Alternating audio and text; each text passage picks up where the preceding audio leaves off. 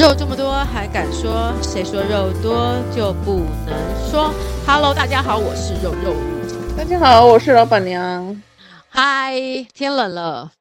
对呀、啊，这礼拜真的突然变得很冷哦。对，尤其这两天，对不对？对，可是这几个礼拜有很厉害的音乐响宴呢，嗯、你有没有去听？哪一个啊？很厉害。朗朗。哦，朗朗来台湾了。对呀、啊，朗朗，然后还有马友友。嗯、哦，真的啊？对呀、啊，你有去听马友友？没有，当然没有，我也说没有。你有去听哦？有啊，然后我真的就是台北的台北的人可能都很喜欢马友友，就是买不到票，嗯、然后我还要跑去台中听哎、欸。哇哦！而且只剩最贵的票，我真的又要坐高铁，然后又要就是礼拜四赶去台中听。哦，你是礼拜四的那个晚上是不是？对，因为他这礼拜全部都是上，呃，对，上礼拜都是在台北，只有一天在台中。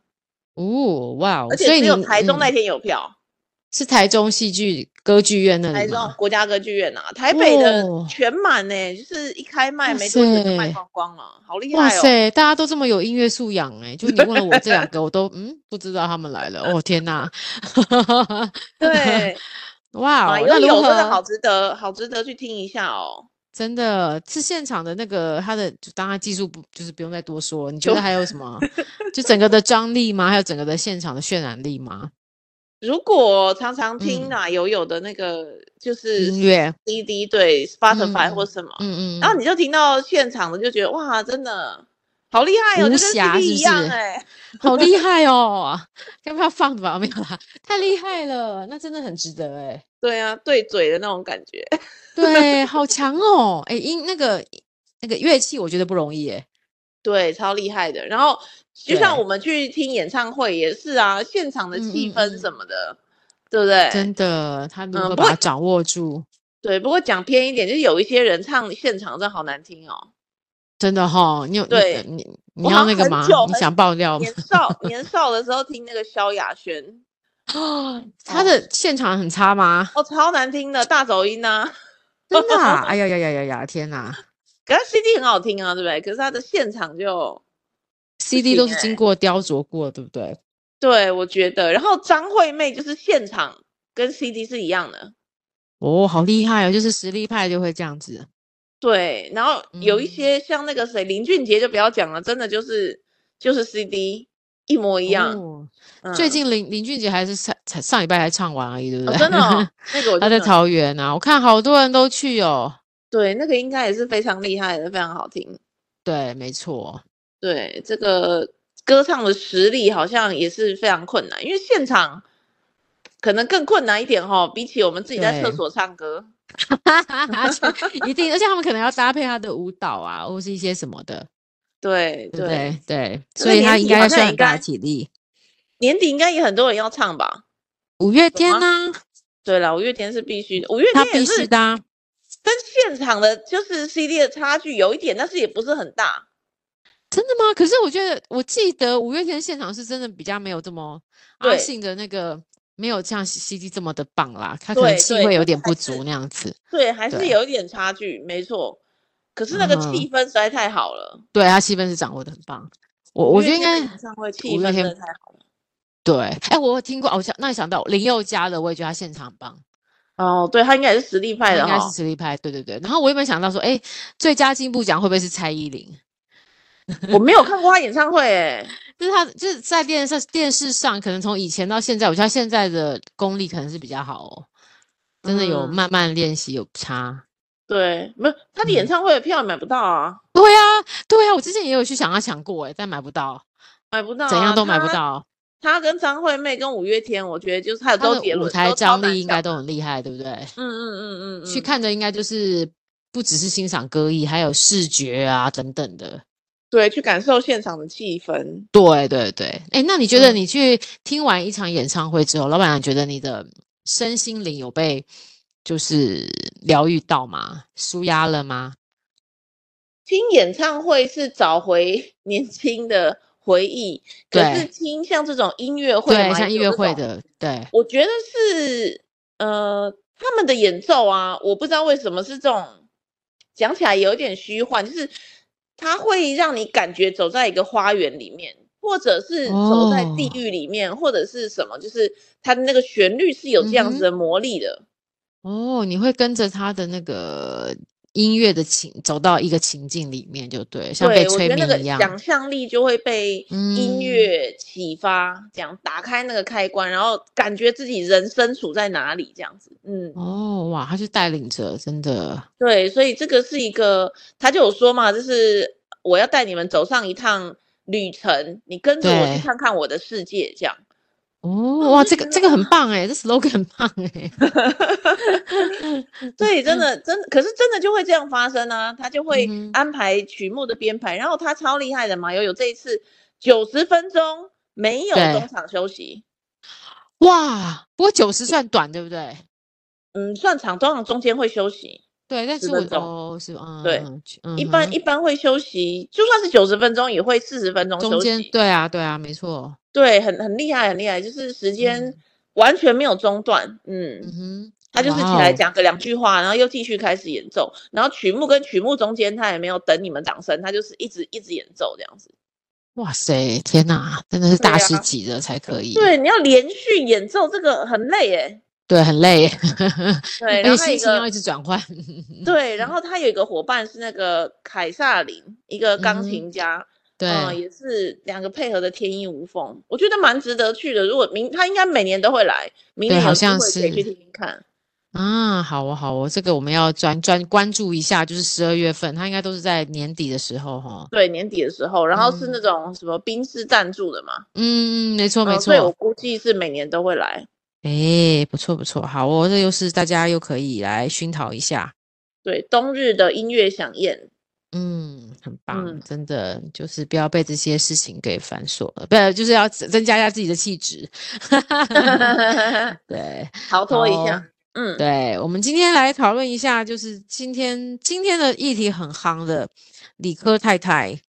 嗯，理科太太，对，理科太太，我稍微把新闻稍微讲一下啦，就是他在那个跟那个浩浩的那个线上平台合作的一个课程，那主要他是说分享过去接受一百个小时的咨商笔记，因为我们知道他之前离婚的时候有接受那个婚姻咨商，然后可能还包含了之后可能还有一些心理咨商的呃过程，然后他他就是发表了，然后他就是有了一个这个课程，然后售价是一千七百九十九。然后目前销售总额已破三百万，但是这一个举动引发了质疑，因为在台湾咨商是属于有医疗行为的，而李特太太也并未有相关的证照。虽然他强调是过来人分享笔记，不不会帮学员咨商，但仍遭各界挞伐。那呃，所以这件事情其实引起了很多的回应。那我看脸书上也蛮多的部呃，就是布洛克啊，或是甚至像。吕律师，吕律师，嗯嗯嗯，他也发表了。我觉得吕吕秋雨他讲的这一段话，我自己也蛮赞同他的观点。他说什么？好，就是等我一下，我来开一下。他呃，他说好，他说呃。就是他的意思说，大嗯，为什么这么多专业人士会去反弹，不限心理医生？嗯、当然不是嫉妒人家很会赚钱，而是因为被 Google 气死。有没有听过这样子的话？医生，我上次查 Google，刚生完小孩不能洗头。律师，为什么 Google 告诉我杀人不会判死刑？虽说 Google 是集体智慧的展现，但是他没有专业的训练，没有专业的证照，而你正在处理的议题是专业问题啊。不然你请 Google 帮你看病，帮你打官司，看 AI 是不是真的能够胜过真人实战？那他就说台湾呢、其实是没有呃没有心理医生，只有精神科医生、临床医师跟资深智商心理师。临床心理师主要处理心理病理的议题，包括心理治呃心理横健等治疗。智商心理师是处理一般人跟人之间的议题与治疗，但两者都不能开药，只有精神科医师才能给予治疗，这个没有问题。然后他说问。问题来了，多数人真的非常多数人都认为心理师只要陪人聊天就可以收钱，真好赚，所以我也来陪聊好了。但是却不知道心理师的所有的回应都需要经过训练，透过一个人的言谈去理解对方的感受与思考模式，进一步的去察觉与改变的方法可能。那理科太太的笔记问题也就在这里，她进一步加深了一般人的印象。只要买笔记就可以理解咨商是什么，所以理科太太虽然标榜理科，但是所作所为却一点都不理科。因为咨商是科学，是专业，不是闲聊，不是是靠一百个小时就可以让心理医师呃心理健康出现状况的人得到专业的抚慰跟回应。如果咨商师只是闲聊，民众如何建立对咨商师的信任呢？又怎么会愿意在发现困难时找？咨呃找专业的咨商师联联呃协助，所以其实诶这个我觉得大家可以去 Google 那个，就是可以去在脸书去呃他的他的那个专业里面可以看他很长的一篇。他其实主要我觉得他有个一个一个一个点就是，理科太太把心理咨商师就是他们认为嗯我们所谓的陪聊的这个时间呃陪聊的这个这个想法又加深了。但是其实当你真的有问题时，你可能 Google 完或是你听完。理科太太的分享，但你还是没有办法去解决心理问题的时候，你就认为自己大概到就就大概认为这个大概没办法治疗了。所以吕秋远他认为说，这种专业的行为，就是其实咨商是不要只是认为闲聊，他的每一个步骤、每一个回应都会有专业的考量跟一系列呃训练而成的。那我觉得这个可能就是为什么理科太太一直被被各界所轰的一个一个原因所在。可是他不是在课程的一开始有说这个不是智商吗？对，但是他把呃，对我今天也去看了一下那个浩浩他浩浩浩的学校，就他有一个简介嘛，对，他有说他不是智商，但是他呃会不会把这件事情变得太简单化？会不会？什么意思啊？就是他把他他认为的一百个小时的智商过程里面，他简单呃他把它叙述或是归纳，我觉得因为理科太太很会。归纳事情嘛，对不对？嗯，嗯，他的强项就是归纳，所以他把他那一百小时，然后套用到他可能认知的心理学，或是他自己的成长背景，他做出了一些归纳出来。但那些归纳不，因为他说他帮忙这些呃来听课的人会做一些自评系统，但这个自评系统到底是不是真的是符合心理学，或是符合心理智商应该有的一些学术转养，好像不是这么的，就是一定吧，对不对？所以他他还是有一点让你会去评估医疗，有我觉得这个一定有点在有没有是医疗行为的那个这个界限里面？所以大家觉得他的问题是出在哪里？嗯、出在他他简他简单了这个心理智商啊，对，但是他简单了这件事情，就是他认为就是因为他他一直讲述说我利用了一百个小时的心理智商，所以我出了这门课，不是。对，那这个就是一个心得，为什么不行啊？听起来啊，听我对这件事是不了解的。对，他听起来是一个心得，但是他可能里面又你看他他会出说我我我帮你做了一些自评系统啊。不过你仔细去看，若若等下你可以看一下他他的里面自己自我的简介，他其实是就像之前老板娘我们在节目上很常去归纳一些心理学或者我们的一些那些呃非暴力沟通等等那些东西，或是从从以前，其实他就是把很浅大家常常看的心理学的书。拿出来作为他从他的嘴巴中讲出来，或是成为他的一个系统化的一个一个内容，你知道吗？那那种感觉就是，其实他是用很浅，但是我觉得，因为他他做了这件事情，会让很多的心理智商师跳出来的原因，是因为所有的人都认为心理智商师就是。我就是花了钱跟你聊聊天那现在有了，就是靠一张嘴赚钱，然后现在他这个也是要靠一张嘴就可以赚钱。那感觉你看，连理科太太都可以把你的那些里面的套路破解了，那是不是就真的是这么？就是他的专业其实不是这么专业。嗯嗯，对，我觉得他是因为把很多的，嗯，很多就是他把很多人的那个，可能我们说实在，他踩到别人的赚钱的门路了吧。嗯，但但是我觉得还重要是他他还是半吊子啊，毕竟他还是半吊子，我还是要讲一下。那肯定是的，因为他只是去接受别人的帮助，他不是去帮助别人的人。我觉得他最大的错误可能是在这里。我觉得应该分两块来讲，一个是他做这件事情的用意是什么，嗯、第二个事情是他这样做的呃合理性。我觉得如果你是接受帮助的人，你可以说我要分享我的心得。可是它是不是可以变成是一个课程？我觉得没错，这才是用这才是。对，他如果在他的 YouTube 频道里面分享了这个，我觉得大家应该不会有什么的问题，对不对？大家要你要买课程用一千七百九十九来买，其实就就变成是一个盈利。那其实你有没有发现，我们自己每次在看一些心理学的书的时候，其实有时候我们会觉得啊，这个就是就好像自己有一点心得出来，好像大家对于人性的剖析，好像自己都有自己的一套。你有没有发现？嗯，对对对，或是说我们曾经去咨商过，你就知道说，哎，大概心理医生其实他的套路可能是差不多，但是他会摆情况，因为毕竟大家的深浅的那个 case 的严重度，他会再去给他不同的治疗的方法，或是引导的方法。嗯。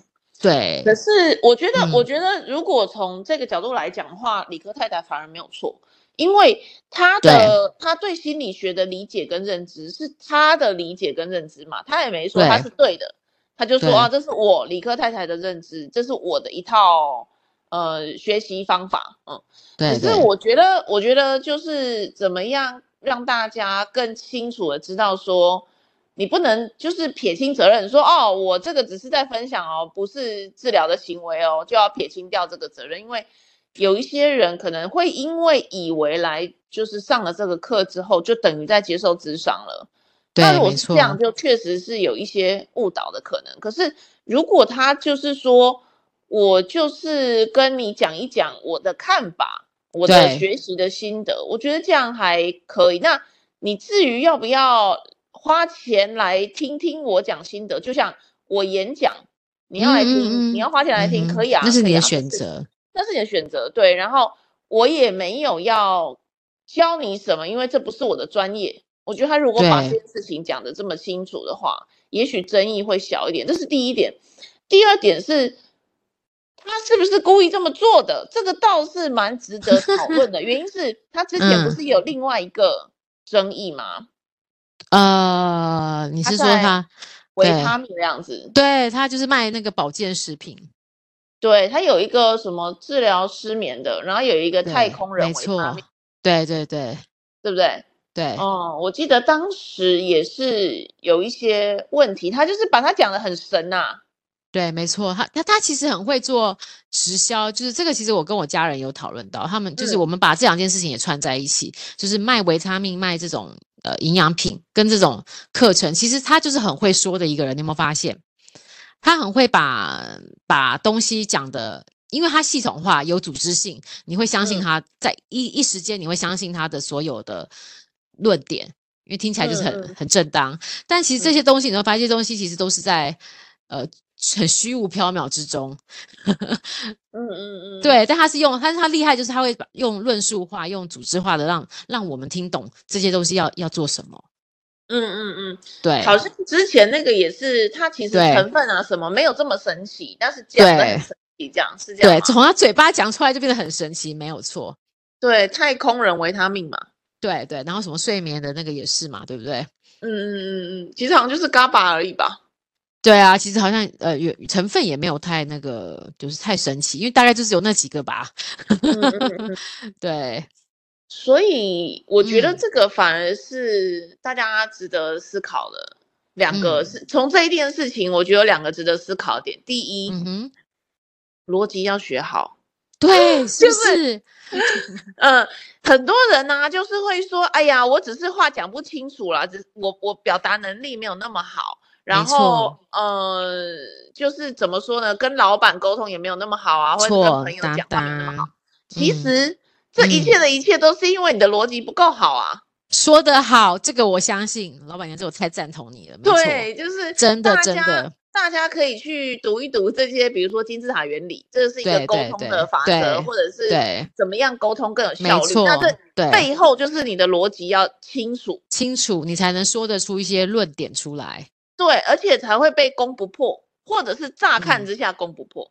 嗯、没错，我觉得他就是在这件事情上逻辑做得很好。对对，逻辑够清楚，讲出来的话呢，你一下子找不到破绽。没错，这样子就这样子，其实就在这个世界里就可以生存了很久。对，而且大家 就愿意听你讲。对，没错，你看大家多少人在看他之前，还是一一瞬间变成百万 YouTuber。嗯嗯嗯，他就是。嗯我觉得把事情呃理得很清楚之后呢，有条理的讲出来，无论条理讲出来的是不是唬烂不重要，重要的是你觉得他有条理，对，你认为有那个论述的论点在，你会相信他在当时。对，我觉得这个是我们大家应该要学一学哈、哦，就是如果现在已经能够认知到自己逻辑不够好的时候，可以去。读一读一些逻辑的一些逻辑的书，对，而且我觉得不要在职场上或是在生活上，学生也都是一样，不要说，哎，我只是不会什么好哇哈蛮恭维这种话，千万不能讲，因为这就是表示你事情没有理清楚，你东西没有看透，你没有你没有逻辑性，所以你讲不出来。对，我觉得是这样子的，所以对这件事实在太重要。然后第二个，我觉得很值得大家讨论的，嗯嗯，就是我们有没有。呃，批判性思考的能力。批判性思考的意思是，你知道每一个说法它有不止一面的、嗯、呃面向，一个 one perception，它可以有各个不同的面向去看这件事情。对，我最近最大的一个体悟是，我有在一个 Line 的群组里面，嗯，然后呢，他会提供里面有人很好心呐、啊，就是每天每天呢、哦，他会提供全世界的报纸头版。用这么好，对，然后、嗯、然后另外一个人他会提供全台湾的所有报纸的头版，所以你就知道世界大事跟台湾大事，对，好棒哦，对，你就会看到同一个事件，《中国时报》、《联合报》怎么讲的，对不对？跟《自由时报》他的论点都不一样，对，讲起来阐述的感觉都不一样，对，对一个变坏事，嗯，就拿最近的那个什么，好像。中国又进了一个什么东西？白纸吗？哦，进了什么东西？哦，OK。对，可是那个东西好像其实呃不是很要紧，不是要要紧的意思，就是说它的金额不大。嗯哼，你就算禁止了，对我们整体的经济是完全不造成影响的。对。可是呢，在比较嗯偏中的这个报纸里面，就会讲的很严重啊，这个差不多要世界末日了，又一样东西被禁止出口到大陆了，死定了，死定了，这样。然后，然后《自由时报》就会轻描淡写的讲这件事情，嗯，就说这根本不要紧，我们应该要面向世界，不要再去想那些大陆的事情了之类的，懂意思？对，可是明明就只是一个事实，嗯嗯嗯，但是有不同的观点来看，对，对不对？对，所以根据一个事实产生出这么多不同的意见、不同的观点，对，对，去学习从不同的角度去看。对，从一件事情从不同角度，对，我觉得现在的问题就是演算大家太单一了，对，对，我们的同温层都太厚了，没错，而且大家会变得只愿意只跟自己的理念一样的人讲话，对，所以像 我的 FB 就完全看不到韩国瑜这类的东西，嗯，我知道，我知道，对，你上次有提，嗯，但是我应该要看一看，我觉得，对啊，因为你要知道别人在想什么啊，他们在他。们怎么去看这些事情的啊。对，现在确实就演算法让我是看不到他们的，哎，为什么会这样？很糟糕哎。对，就会变成我只是越来越相信我相信我本来就相信的东西。嗯，对耶。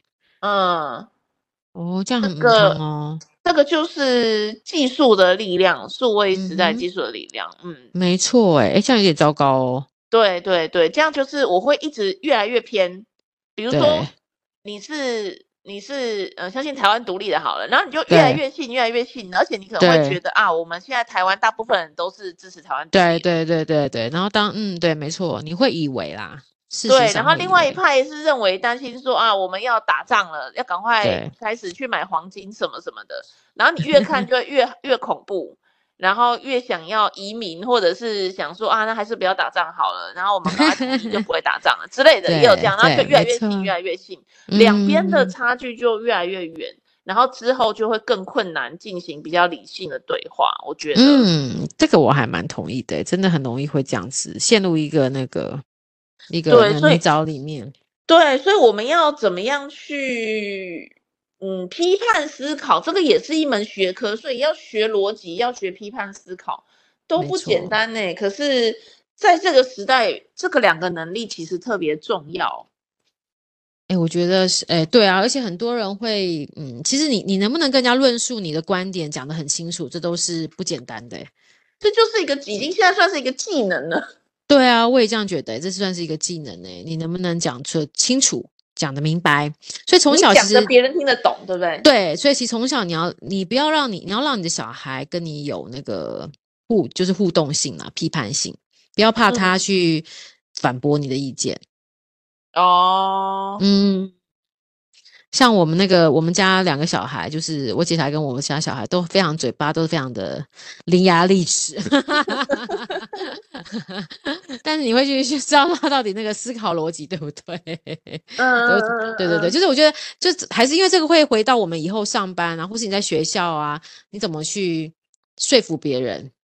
对对对，对对，你你要推动一件事情，你想要结盟，你都是要说服得了别人才可以。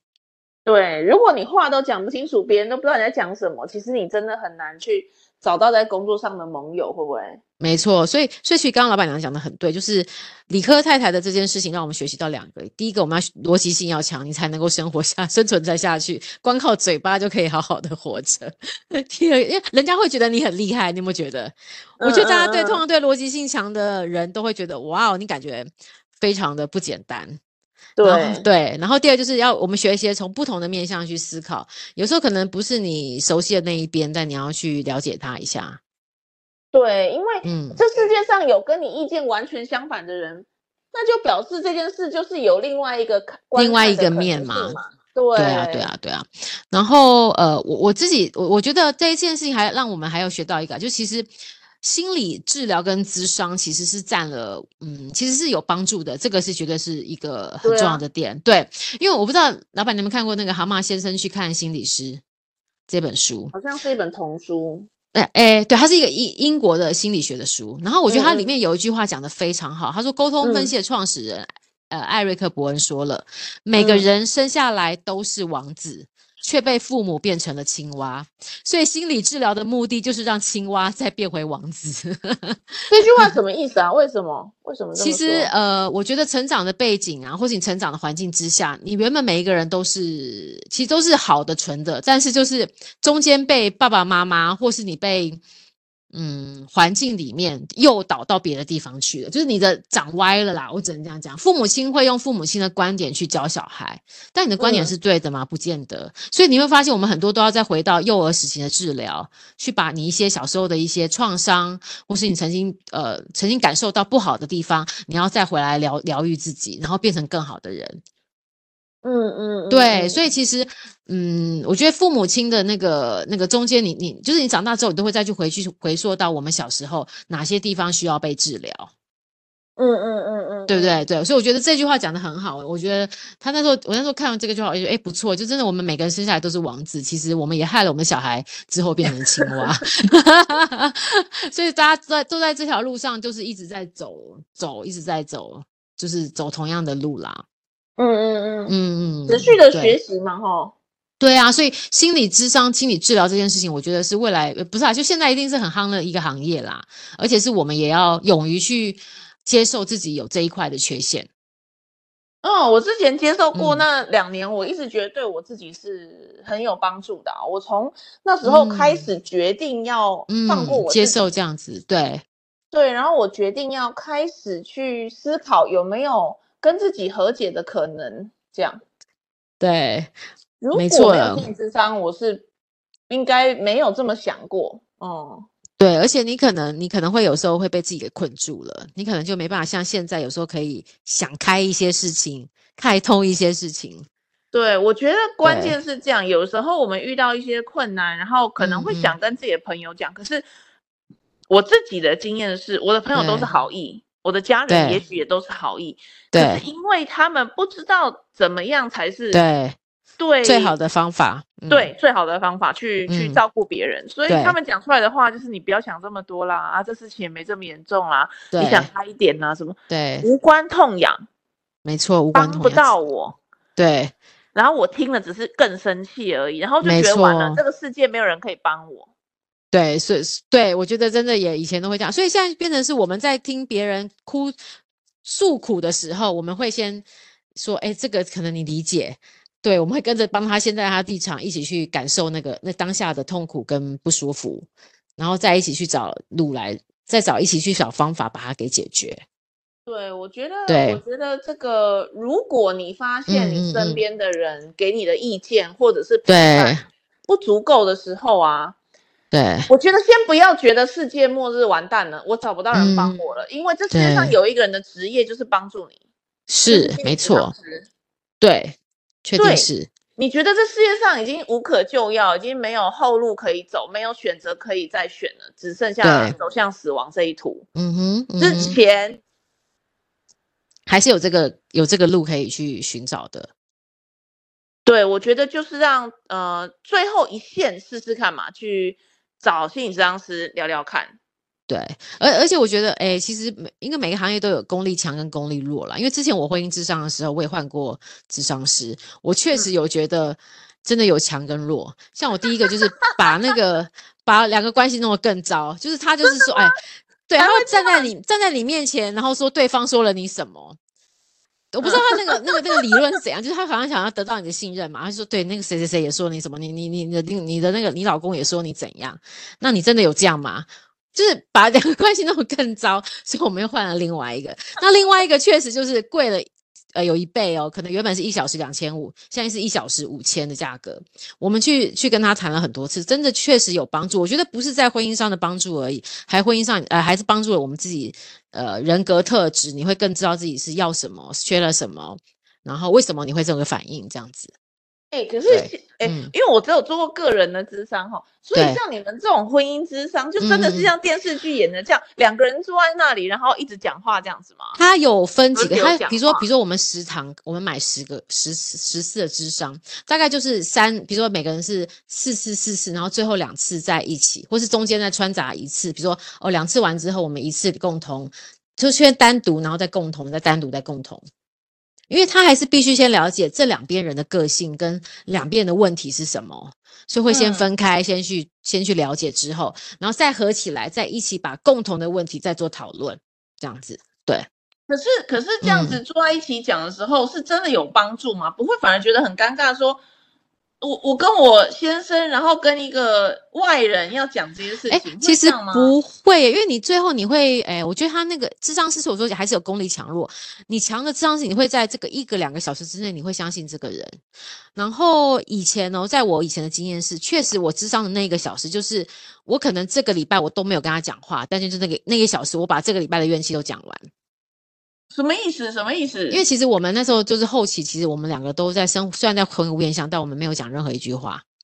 你说住在一起，可是都不讲话？对，都不讲话，你就知道那时候有多僵。如何如何能做到吃饭也得讲话啊？不会啊，就不用吃饭啊，就不用你不用跟他一起吃饭啊。呃，所以说大家各吃各的。对啊，不然就是说哦，要那就或是说走到那边，嗯，好啊，就点一点，就是就是那种那种很无谓的话，就是哦，这个好好好，OK，那就点这个，就是这种。真的是没有什么营养，跟大脑跟路边的人都一样的那种话，就你跟他完全不会有任何嗯，嗯有层次的对谈，就对了。就是比室友还差了，比室友还室友，室友可能还问你今天心情好吗？你可能连问都没有问。嗯嗯嗯嗯嗯，对对对，然后变成说那，所以你你那那一周，你就会发现，哎哦，原来大家就是哎，他就会比，比如说我们就举例，哦，礼拜二发生什么事情，然后你为什么要这样对我？我们就在那那一天那讲，然后他就会说，没有，那但你在那一周的时候，我来问你，但是你给我什么样的反应？就是反而会在那个小时是我们沟通的一个时间，那不会变成抱怨大会吗？所以我跟你讲，功力强了他就会很厉害，他就才中从间从中间他就会去帮你做。做呃做转换，比如说哦，对，他说，你看你这边就是你其实是好意，但你听到的是不好的意思，他就会从中间帮你去解读，跟帮你把误会解开。嗯嗯嗯嗯，当当做是一个翻译的工作，对，是这样。但是我不知道为什么，就是其实你去智商师之前哦，其实我们两个一起到智商师之前的时候。我就感受到两边的压力都是大的，因为两边在里面，其实一开始坐在里面的时候，比如说一个人就是趴在桌上，然后另外一个人就是就是看别的地方，什么意思？就是他就就像要考试前会紧张那种感觉，你知道吗？每一次智商都是好像要考试前的紧张感，想说今天又会爆出什么东西来了，就是他不知道会抱怨我什么，是这样吗？对，有有一点类似，但又不知道，但但是。咨商完后，我觉得最有趣的，咨商完后的至少那一小时，或是那个路程里面，我们是会稍微讲个话的，就是真的会智商完后当下会讲一个话这样子。但是是比较好的吗？还是就是说，就是、欸那个、对，就是会比较和善一点啦。嗯，嗯可是那如果只有一个小时，那个效果好像也是不够哎、欸。对啊，但是因为它太贵了，一个小时五千块，我也只能负担得起一个小时。因为这样，你看一个月来，我也是要两万块在那个智商的路上，而且我们做了好多期，所以我觉得我也可以学理科太太来一个智商一百小时。对，我想说，对啊，我当下你分享一下哎、欸，但我早就已经忘记，就是细节我真的忘记了，细节我真的忘记了，我可能要翻一下我的录音档了。对，因为 其实大家也好奇嘛，嗯、就是智商到底在做什么事？因为真的好贵啊，对不对？对，真的好贵。但我真的就想你要找有有口碑的、有用的。然后我之后还去个人智商，我找了另外一个老师，有人推荐。我的天啊，那个老师真的太烂烂毙了。要怎么说呢？他一开始先叫我打坐。然后，然后他这边跟我讲一些什么东西，我就觉得靠，我今天就是要，就完全是拨不着边，就是要打坐。然后说你现在在放松，跟着我的呼吸。我想说，我来这边不是跟着你呼吸，好不好？呼吸我自己会呼气。我要的是你用一些理论基础来说服我的这个观点，而不是我要跟着你呼吸这样子。这就是烂透的老师，是我带了两次我是不去了。带着抗拒的心去的？我没有，没有，真的没有，因为我就是要去求求求求治疗嘛，求人家帮忙嘛。但是他那个真的，我去两次我就觉得不行，我还是觉得五千块还是有五千块的价值。哈哈哈哈哈！对，就听说他痛合不合是不是？嗯、对，痛合不合？而且他，我觉得也蛮，我每我不知道怎么样，我每次都可以跟别人聊到，比如说那个那个女医师也会跟我讲，哦，她跟她老公的状况。哈哈哈，但她是举例，她不是说跟我聊到她的在抱怨，她是说，就像她跟她老公碰到什么状况的时候，然后她也会怎么样去解决这样子。对，对对对对，他可能他可能想要说服我什么事情，所以他就会想要举例。对，对。对，没错。最终为什么你觉得智商最后没有用？就是最终我自己看是智商的，呃，这个呃，他说我们心理咨商师，就是他，他不是师哦，他是精神科医师，他应该是医师.所以他可以开，比如说像我之前我前夫还睡，我睡他睡眠不好，他就会开安眠药给他，嗯，他是会开，他是可以开药的。那、嗯、我觉得最后是因为他告诉我们，我们两个就是平行线啊，对。哎，我我觉得是这样。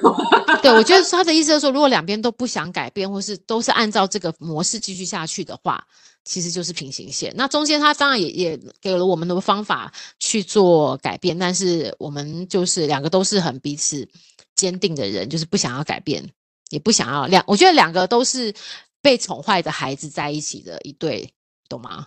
你懂我的意思吗？就是我们两个都是被宠坏的小孩，所以没有人愿意去做退退让。嗯，没有人想要为，或是说我们两个其实都不够爱对方，所以我们两个都不想要退让，或是我们两个都不想受委屈，也可能不是不爱啊，就是就是被我觉得就是被宠坏了。所以智商师的最后的呃，就精神科医师最后就觉得说，就是我们们都不想改，就算了吧。他说你们现在没，他没有说就说，他当然不会讲这种话。他说你们两个确实就是平行线这样子。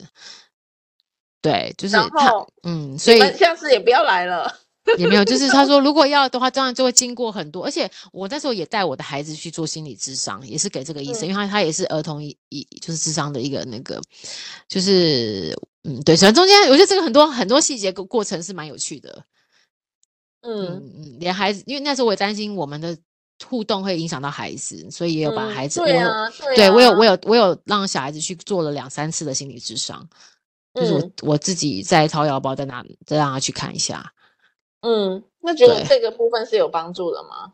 呃，会耶，他就是说，他就是一个，其实他就是在他，我觉得这张是很厉害。他在十呃半个小时或十几分钟的互动，然后他会告诉我说，他的个性确实就是这样，就是比较闷啊，然后先观察型的啊，就是其实就是我们自己知道。然后说这件事情确实好像他当下可能是用在在玩玩玩游戏的时候，可能有嗯、呃、有一些就是一些对谈啦，就是跟小朋友有一些对谈，嗯、所以他就告诉他，对，观察他，那可能确实他说我们两个的互动，确实让他觉得就是他希望。